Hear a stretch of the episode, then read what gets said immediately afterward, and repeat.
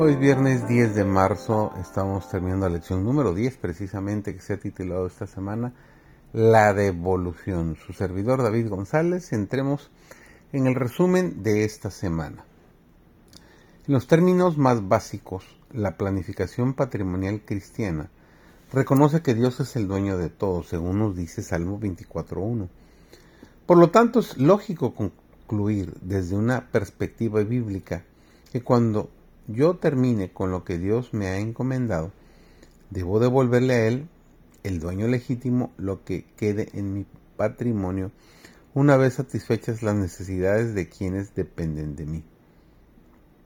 Muchos no se dan cuenta de que aunque ellos no hayan hecho planes patrimoniales ni hayan ejecutado los documentos apropiados para implementar sus planes, el estado en el que residen establece los planes y se los impone, eso especialmente en Estados Unidos. Por lo tanto, todo el mundo, por más pobre que sea, tiene un plan patrimonial. Las leyes estatales de sucesión intestada, o sea, de una persona que ha muerto sin haber hecho testamento, de ascendencia y distribución se aplican a la herencia.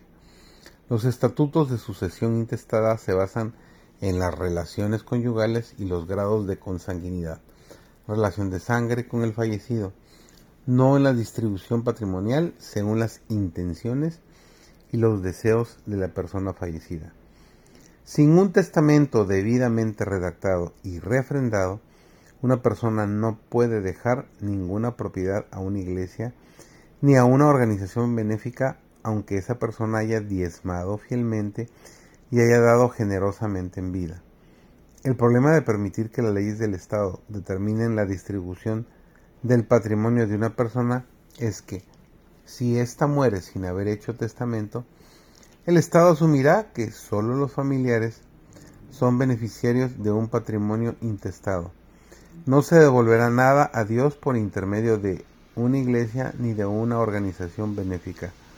Un amigo que no sea pariente tampoco heredará ningún bien de la persona fallecida. Si no existen parientes, la propiedad vuelve al Estado se dice que el Estado confisca la propiedad. La ausencia de un testamento a menudo dificulta que familiares y amigos distribuyan los bienes del fallecido. Estas consideraciones muestran por qué todo cristiano adulto debe tener un testamento debidamente redactado. La independencia financiera es la base del plan matrimonial, patrimonial, perdón. No podemos donar todo porque debemos reservar algo para nuestras propias necesidades.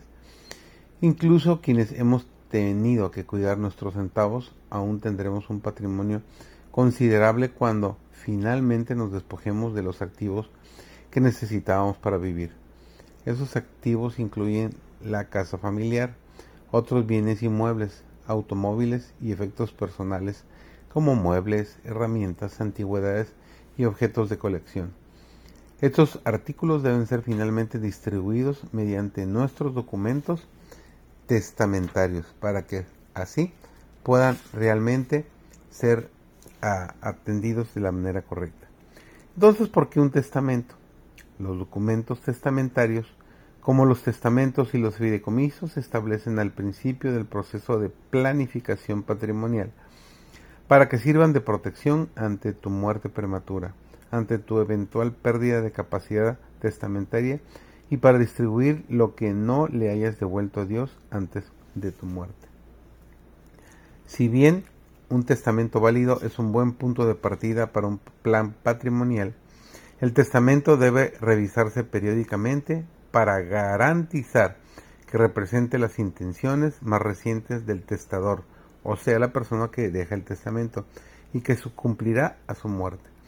El nacimiento o la adopción de hijos, el divorcio o la muerte de un cónyuge, una mudanza a otro estado o un cambio en los bienes que uno posee son razones comunes para revisar un plan patrimonial. Otra razón importante es convertirse en cristiano y tener una intención caritativa mayor y más específica. Para el cristiano la segunda venida de Cristo es la esperanza bienaventurada.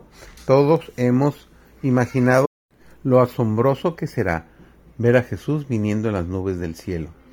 Estamos ansiosos por escuchar las palabras bien buen siervo y fiel, pero si vamos al descanso antes de que Él vuelva, podemos tener la satisfacción de que nuestro plan sucesorio ha hecho progresar la obra y la ha ayudado a avanzar después de que ya no estemos.